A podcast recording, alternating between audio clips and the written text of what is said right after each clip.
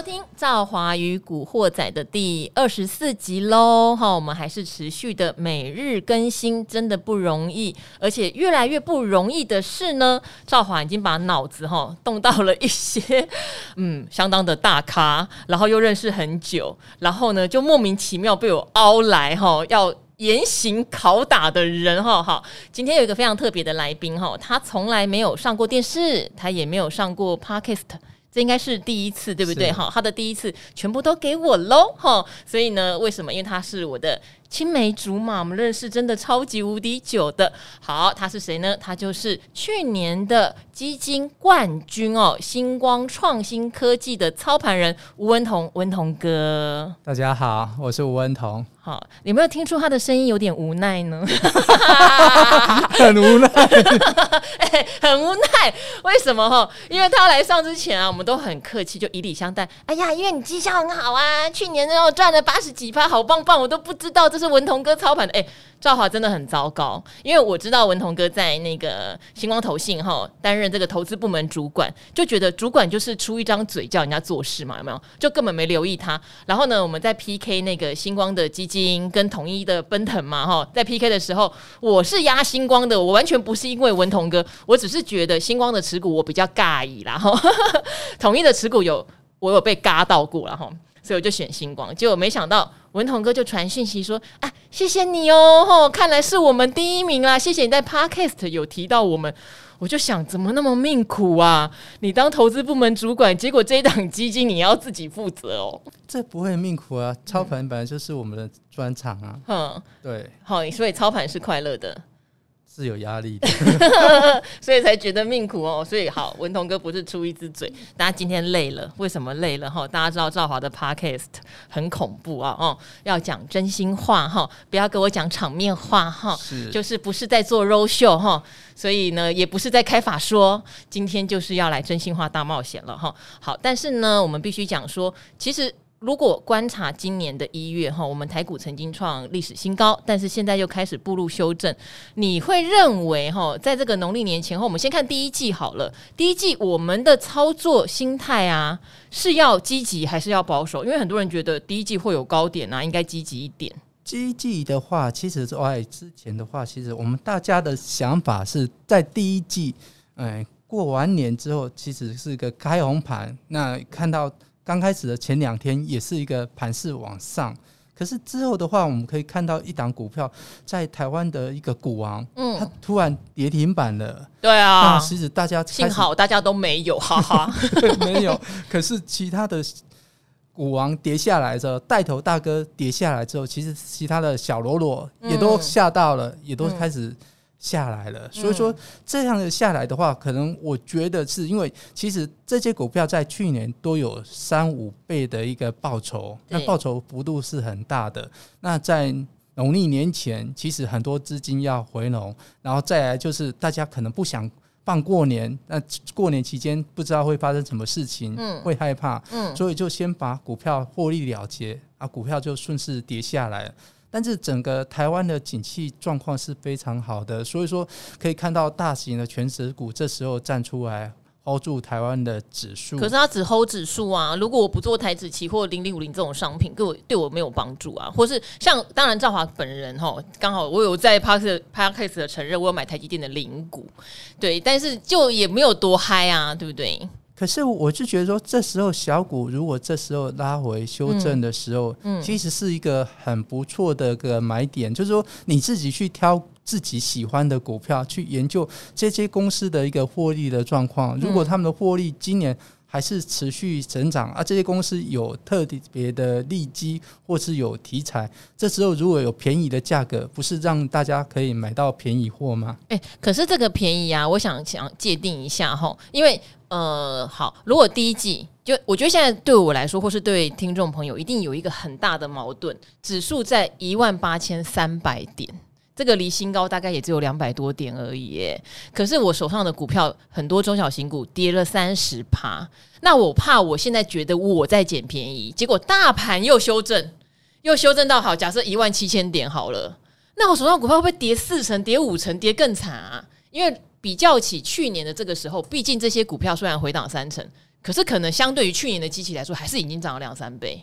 这个这个矛盾哈，在我的心里面一直纠结不去，我都不敢进场哎、欸。太多不同的股票，如果你今年它的获利持续增长，或者说它到底涨的是什么题材？对，那它获利的本质是什么？如果这些东西能够持续延续下去的话，那事实上这时候是应该是找买点，而不是找卖点。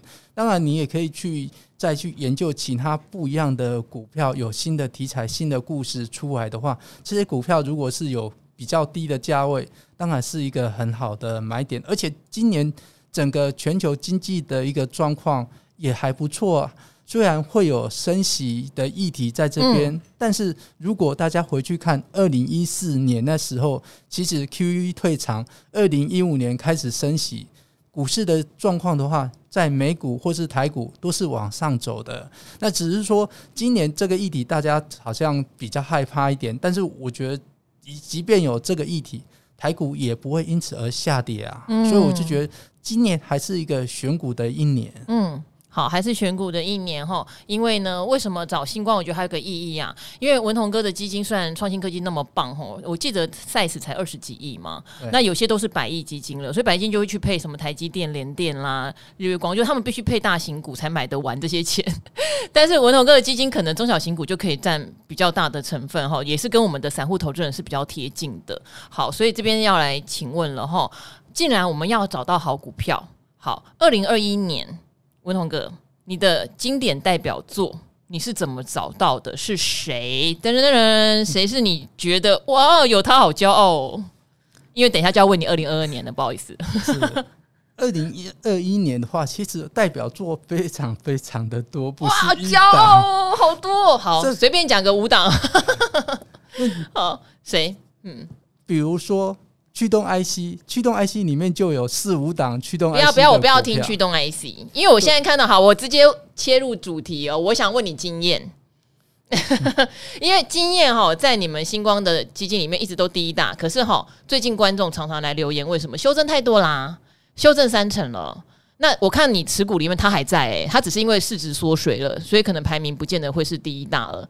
呵，可是看来你对它不离不弃哦。所以两个问题哦，去年你怎么找到它？那今年你会不会续报它？那去年找到它大概有几个理由。第一个，因为它是 ESD 保护元件，那像这个东西的话，随着先进制程的进演化，对 ESD 的需求量是越来越强烈。嗯，那另外的话，它的竞争对手主要都是 IDN 大厂。对，那在去年整个。今年代工，今年这边的是供不应求的状况。那 IDM 大厂一定是生产比较好价格的产品。那 ESD 基本上在过去的话，它价格是非常便宜的。是啊，就跟驱动以前一样啊。是哦。那所以说大家都不去生产 ESD，那台湾的经验就只好大量生产，那拼命的去跟台积或是联电要产能。对对啊，那。另外的话，ESD 价格大涨，它也付得起那个晶圆代工，它也要到更多的产能，嗯，所以说它获利就这样增长出来，嗯。另外一个，我就觉得这家公司对人才的重视，可以看得到，其实经验整个员工的福利是很好的，薪资是相对高的，哦，所以这个也是我们在找股票的原因，嗯。你说他对薪资相对高，好，我这边帮文东 哥补充，因为他刚刚在录音前有说啊，一开始都会想说钱都发给员工了，难怪获利起不来，然后股价不会涨，说当初是这样想，但是重点来了哦，他把钱都发给员工，着眼的不是眼前的 EPS 或是股价涨，他其实是布一个更长远的局，对不对？是，如果你有一个搞好的福利、好的薪资，嗯、其实上。吸引到的是优秀的人才，那人才聚集在一起，那一定可以开发出好的 IC 出来。嗯，所以说，如果对员工好一点，薪资福利好一点，其实吸引得到是人才，那才能够创造出好的产品。像我们投信也是一样，啊，哎呦，要有好的薪资，喊话了，才能够有好的员工、好的基金经理人来帮忙操作绩效。哦，所以你今年给你们的操盘手应该红利很多吧？你自己个人会领吗？一定要给他们。你自己又要操盘，你又是部门主管，多为难啊！对啊，所以我我要把我部的部分分给我的同仁。你要把你的部分分给同仁，星光投信的操盘手，各位一定要听这一集啦啊！你们的部门主管要把他的红利分给你们。哎、欸，我跟你讲，你们都都知道了，他们已经都知道这件事情了。好，听众都没有看到文同哥本人，他在绞他的手指，他可能想把我杀了。好，那经验好，接下来我个人好，他跌了三成，可是我知道你不能讲股价啦，但是你对他今年还是看好吗？今年它的一个状况的话，实际上我们在研究 IC 设计的话，非常重视的就是晶圆代工的取得的一个状况。是，可是今年难道不会有点松动了吗？大家都拿得到吗？嗯，今年的状况的话，虽然大家都在预期，尤其很多外资分析师都在预期说今年代工会松松动，但是事实上从联电或者台积电，他们那边的感受并不会。今年一整年都是非常吃紧的，而且他们的客户持续来要单，而且愿意再加价，所以看起来今年在今年代工这边可能不会松掉。所以说不会松的情况以下，谁能够抢到今年代工多一点的，他就可能赚多一点。好，我觉得这个是很重要，因为去年我们也有常常在聊 IC 设计的部分哈，就是谁能够拿到产能哈，有的人他订单很多，但是他产能拿不到，所以他会影响到他的获利。其实去年就是谁抢得到产能谁就赢。那包括像今年的话，你的意思就是像经验他在取得产能上面，可能今年就会有不错的斩获，对不对？包括像之前讲 IP 股的智原，他们讲说联电也会一直供应他产能，这些都是有爸爸撑腰的。对，有富爸爸的真的是。好幸福，好幸福，好。所以经验的话，他至少在谈判金元筹码上面，听起来今年的状况也是不错的。是他拿到很多的产能，好，他拿到很多的产能，好。但是因为星光买的成本比我们可能一般散户低很多然后，一字头就已经布局了。哦，他现在快回到一字头了呢，哈。没有痛吗？好，他一字头出就布局了，他现在一字头有好像有到一字头的尾，但我记得前两天是到两两百块钱左右了，哈。好，大家自己判断哦，哈。如果你是捡尸派，要知道目前他的呃大头信哈，只有他的大头信并没有做看坏的打算哈。但是呢，问题在二零二二年，刚刚你也有小透露给赵华哈，人才的培养，哦，这个事情我真的还没想到，他会把好的人吸过去。其实它完全符合一个我投资逻辑很重要的观念哈。我有不喜欢某些股公司，好，我有不喜欢某些公司。好，虽然文同哥也很喜欢高速传输，但我就不点名谁了，因为里面有一家公司呢，我就是知道他的研发团队就因为过去的一些福利的问题或者股价的问题哈，就离开了不少。所以我一直都会有点存疑，说当今天大环境对高速传输这个题材好的时候，它是不是能够真的捞到那么多的大饼，做出最先进的？呃，产品好，但是像经验就符合刚才文同哥讲的，他在景气可能平顺的时候，用好的薪资、好的福利，人才都来了。现在景气来了，他的产品的竞争力就变得相对非常强。哎，我觉得这个观念实在太棒了，因为跟我的想法是一模一样。所以二零二二年刚刚有透露，也有一家公司，你觉得有这样子对人才好的特质，对不对？对。所以你要现在我所以说我们会一直在。看哪一家公司对员工好一点，福利好一点的话，嗯、那就是我们去注意的标的。当然，还是要再看一下产品，因为其实现在很重要的是你的产品是不是在这个趋势上面。如果是在趋势上面的话，其实上它的业绩一定就会出来。是啊，你没公布答案呐、啊？不能讲个股投信执行。对，你不能讲个股，它的福利好啊，这个可以讲啊。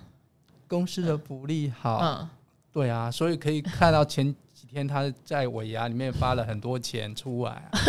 哎，我们不是在这边帮大家推荐个股哦，是他有类似的特质，那我帮你讲可以吗？好，前一阵子我牙发很多前期就是群联了哦。那群联的话，我们朱老师其实当时用技术线型，如果您有订我们的那一个教学版的话，会知道他之前线型有一波突破。好，那人就是这样哈。赵华那时候看好像四百四、四百五吧，哎呀，突破了，没买到哈。他有一天还涨停板还什么的，五百了，五百二了，要不要追啊？就很想买五百二，就很想买了嘛，因为觉得那下一关不就六百了吗？好，忍了一下，哎呀，最近回到四百五了，又揪起来，不太敢买了。但是呢，如果按照文同哥刚才跟我的解析，哈，对员工好，他的产品的技术可能会走在前面的话，至少这家公司长远的获利或永续经营的能力是不看淡的。然后这件事情，我觉得大家可以放在心里面。啊，它的获利当然是真的很好，只是我觉得小可惜是因为它是 fresh，就是有点机体相关，机体我就。个人也会比较惊一点点，好，就等市场看有没有给他合理的评价。目前真的是本一比还蛮低的哈。好，然后再来的话呢，二零二二年哈，文龙哥刚刚有讲，你不能讲个股嘛，讲个产业趋势好不好？就是以你目前的前五大持股，哦，这边也偷偷告诉大家，它的前五大持股已经不是你们网站上可以查到的那些了哈，因为基金的持股都比较落后公布啦。好，但是二零二二年，如果你要布局在你二零二一年比较没有 focus 的产业，你会觉得哪一个产业是比较优先的？其实投信的前五大持股的话，在隔月的第十个工作天就会全部公布。太慢了，太慢了，因为刚刚你看你说你已经不一样了，嗯，但是我基本上也是差不多是一样的持股，变化并没有很大，嗯、所以说可以去去看一下。我们的持股变化是不会大，嗯、你要看基金经理的风格。有个人基金经理是比较积极的，周转率会高一点。对，那前十大可能会有变化，但是我们比较稳健的，那看趋势的动作就不会那么大。嗯、所以我们前五大持股。可能在短期里面可能没有什么变化，所以说还是有一个可以观察，或是说我也蛮建议大家，如果想去观察一个基金经理人的持股的变化的话，你可以把好几个月的捞出来一起比较。啊，那是周转率的问题啦，哼。啊，你你变得不多啦，你变得不多啦，你半年变心一次而已。我是要讲的是说，你可以去看这个经验是长期看好什么股票啊？这几个月啊，它一直持续在，就是代表它是非常看好这档股票，是持续握着这些股票。嗯，啊，那今年呢？你会觉得有什么呃族群你会把它加进来？今年的话，我觉得我们星光跟人家不一样的地方的话，就在碳中和这边的话，是跟别人比较不一样的，因为其实大家都听腻了。半导体有点对，电动车这些都不变的，但是但这些东西我们也是会有，但是我们还是要持续的找到一些新的一些个股出来。那我觉得，因为整个在台湾的话，很多工厂要设立，都他们都是需要用电的。那台湾的电力是吃紧的，大家也都应该知道。而且我们到时候要核电这边全部都要关起来。所以，绿电这边的话，我们希望到二零二五年的话，要做到二十 percent。那这边的落差还蛮大的，所以政府在这几年的话，都是用力的在推绿电这方面的。那所以说，我们可以看到很多厂商的话，这边的话都是持续在扩产。那前几天的新闻也看到，太阳能的公司他说他们过年可能不放假，嗯，要全力来生产。那所以说，我们看到的是。太阳能的需求是很旺盛的。另外，对太阳能有个好处，就是因为整个他们的原料价格现在是在下跌的，所以呢，他们毛利率就可以出来了。那这样毛利率的话，之前可能只有五 percent，那现在就开开始往二十 percent 靠拢。那这样子就有一点获利出来了。另外的话，台湾的话对绿电的需求是蛮大的。那以现在的话，整个台湾要加入。整个世界，像 RE 一百这些东西，台积电、联电这些厂商必须，Apple 要求说你们必须要用绿电，所以他们整个供应链都是在买绿电的状况。那未来在绿电这边的话，如果未来现在不是，现在只是大家的电都是卖给台电为主。那如果未来电是可以卖给用电大户，或是说碳权交易以后。但是以后哦，可能是明年后年之后上路的话，这些有电厂的厂商就会有额外的获利增长出来。那我们投资都是在看未来要发生的事情。那未来如果是看好的话，其实我们在它状况没有很理想的时候去做先布局，那价位当然就会比较低一点。对，因为如果说以绿电来说的话，它里面分的细的族群也很多啊。但如果你要讲到价位之前比较被低估的，可能反而会是在太阳能，对不对？因为风电，说实话，大家给他们的评价都还不错哦。风电类的什么上尾投控啦，甚至像世纪钢啊，对。可是如果说是太阳能，因为曾经有过亏损的记录，所以都相对股价位阶比较低，那大家信心也比较不够。我不晓得说，呃，文同哥的意思是，像这种过去我们真的是会有点疑虑的，反而在今年可以格外留意获利有没有跟上来。是，那我是觉得说，刚才赵华讲的话。太阳能可能会先动，那接着的话，因为我们可以看到第二季的话，可能在风电这边会有一些招标的一些案子，哦、所以说接着在第二季这边的话，风电的也会慢慢的热起来。是，那因为风电他们本身自己的产业也要调整，在我们可以看到就是说，在今年之前，其实就是去年，其实他们状况好像没有很好。可是渐渐的产业的调整，他们状况也会越来越好，嗯嗯嗯，只是好的速度还没有让大家看到，所以大家可以提前去研究布局这个产业。我觉得还蛮明确的提示哦。好，可是我觉得有一个东西很重要啦，除了话题之外，观察一下嘛，至少从月营收什么来观察一下，是不是真的有逐月开始走？还有就是标案。哦，标案落到谁的手上？哦，有一些大型的标案如果开出来，对于全年的获利挹注可能会很有帮助。这些如果能够提前先去 study，那你就容易买在股价高点，而不是说消息出来了，今天突然喷涨停板才去追，这样子当然风险就很高。好，那你看投信持有几十亿部位都在告诉你是这样子了哈，你先布局的话，嗯，之后我们就等文同哥来了哈。好，那刚刚我突然想到说，如果大家想要知道什么样的公司对员工好，也是可以查一下的哈。像我们台湾也有编高薪一百指数，里面可能就是相对呃里面的薪水的状况比较好。但是文头哥有讲，有一些是员工人数很少的，那可能你要格外也要留意一下哈。如果员工人数还蛮多的哈，是个正常的就是中型公司或大型公司，它还能发出高薪，那就真的。是不简单的公司啦，哈，所以大家可以从这个高薪一百去挖宝哦。另外还有一个我个人的小问题哦，因为呢，你的前五大持股里面其实有电池啦。那电池的话，其实今天你在理财达人秀有讲说，台湾电池比较是擦边球，所以可能大家也是看一下有没有机会慢慢从擦边球变正中直球。但我个人的疑问是，哈，电池有三雄，好，聚合、康普、美琪嘛，为什么？投信都比较爱康普，投信不碰美琪玛，这个是我内心一个长期的疑问。文同哥，请帮我解答好吗？因为你也是啊。我们其实，在整个研究的过程的话，都会跟公司有互动。那跟公司互动的过程中，可以问到公司产业的讯息、公司的状况。那问得到的公司的话，我们比较。能够知道说我们投资的公司的状况是怎样子，这样我们就比较敢做投资。嗯，对，问得到，对，好，问得到，所以大家都有康普，所以这样听众朋友知道了哈，康普问得到，美琪玛可能问不到。好，但是赵华也常常听到很多公司问不到啊，哦，像经验也很多人反映跟我说问不到，所以不敢买啊。是，嗯，但是有一些东西，他特别让你问就对了。哎，其实有一些东西也不一定是要问得到，因为像经验这家公司的一个产品，对，就是趋势上，它的竞争对手就是国外的 IDN 大厂。对，那在这个整个环境以下，对它有利，其实它获利自然会一定会上啊，一定会发生。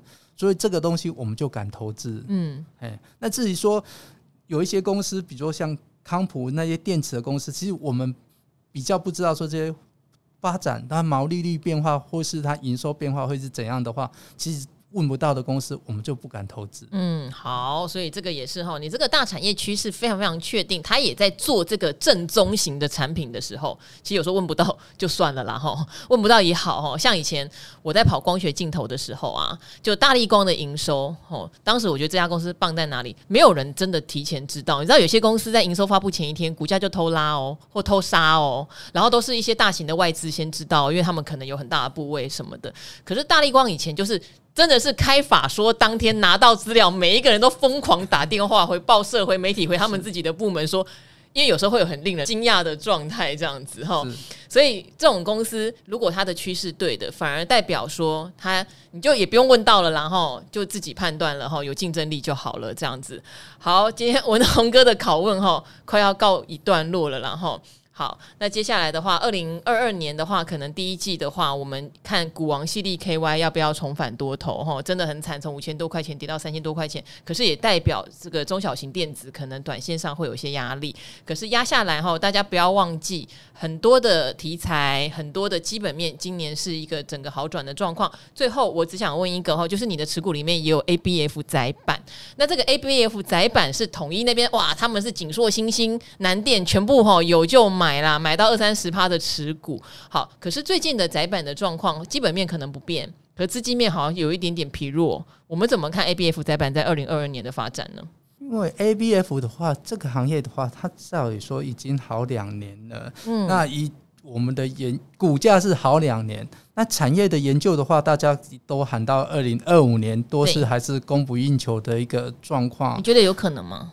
我是觉得喊到二零二五年，我觉得太乐观了。嗯、我宁可喊到二零二三年就好了。那、嗯、但是因为筹码问题的话，我们可能要再观察一下。如果它筹码稍微乱掉之后的话，我们再看看它筹码有没有慢慢的沉淀之后再回来做操作。嗯、其实我觉得统一蛮厉害的啊，把 ABF 压这么多，其实它的报酬率也是很高的。所以还是输你了，最后输你了。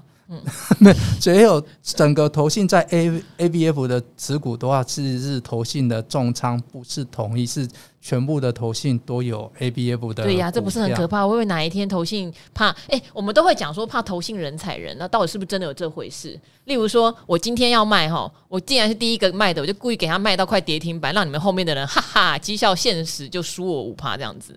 真的有这回事吗，文同哥？当然没有这回事啊！欸、明明就有这回事。因为投信的持股重量没有办法去操控股市，而且我们也不会去这样子。因为你如果说你真的要杀到跌停板去伤害别人，嗯、那自己是不是也受伤了？所以说我们不会去 让自己受伤，而是伤害别人。所以我们希望是投信是更好的。哎呦！好虚假哦！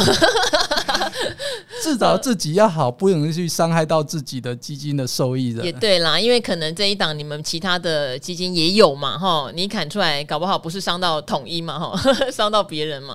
但统一是不是这么想呢？统一你是不是这么想呢？我不知道，但但是我希望我是卖在涨停板的股价，绝对不会想我卖到跌停板的股价。哎呦，好，这个话很有智慧哈，所以他们会选一个好的时机获利了结，而不是说人踩人啦，人踩人没。人好啦，哈，不要这样。可是因为就像刚刚文同哥有提到的，窄板真的每一家投信手上的持股部位还蛮高的，所以很难免啦。有时候触动一个什么机制，今天可能大盘真的重挫，或是相关族群重挫，有的人也是得做停损啦，或者是避险啦。对啊，这边还有一个很特别的，就是文通哥跟我讲说，一般的投信其实现在有配置一些避险的空单部位，可是对他来说，他是比较不做空单的，对不对？是。因为我们家或是说我之前在的投信，我们的想法是尽量的帮投资人找会涨的股票。对，所以我们是把投组弄成比较有竞争力的一个投组。对，那即便盘是一个整理盘，我们也希望能够找到逆势上涨的股票。嗯，哎，所以说我们比较专注在选股。那至于大盘的涨跌，其实多是五五波，看涨看跌。我觉得对基金经验的话。真的是五五波，并不是那么准，嗯、所以。与其花心力在看大盘，不如是好好的去做选股的工作。嗯，好，这点跟赵华不一样。赵华刚刚就一直逼文同哥说：“哎、你哪些你要剔出持股，你要做持股调节的哈，你要跟我讲啊，因为我喜欢做空。”文同哥懒得理我，他自己不做空哦。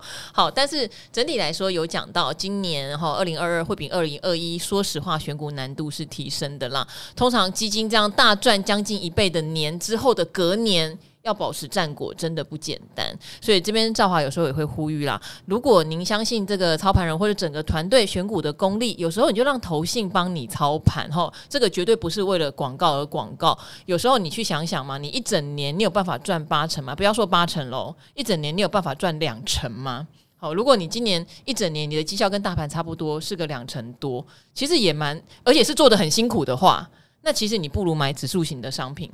或是买投信的基金，好，定期定额，你根本不累。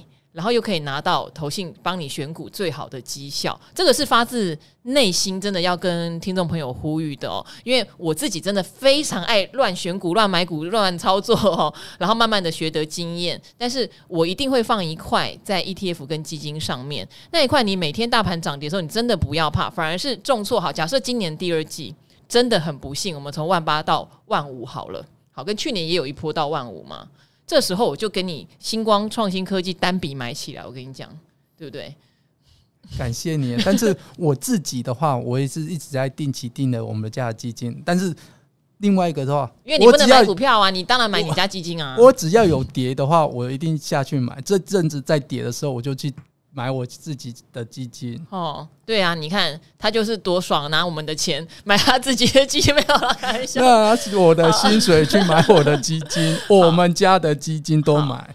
真的啦，这个真的要我的话也会这样做。所以大家如果在新的一年二零二二年知道今年的选股非常的难哈，我们的话配置一块在基金和 ETF，你真的睡觉是比较安心的哈，因为有人在帮你操盘，有人在帮你烦恼啦。这个赵华的肺腑之言。那今天也非常谢谢我的老朋友哦，就是星光投信的投资部门主管吴文彤文彤哥哈，愿意把他的第一次都献给我，希望以后你可以常来哈，我们不要只有一一次，我们。我们应该要很多次。你不怕你的收视率掉下来？我不怕，哎，收听率冲起来好不好？五星好评留起来，让文同哥知道他来的价值哦！哈，好，那今天的赵华与古惑仔就到这边喽。那我跟文同哥一起跟大家说拜拜喽，拜拜。拜拜。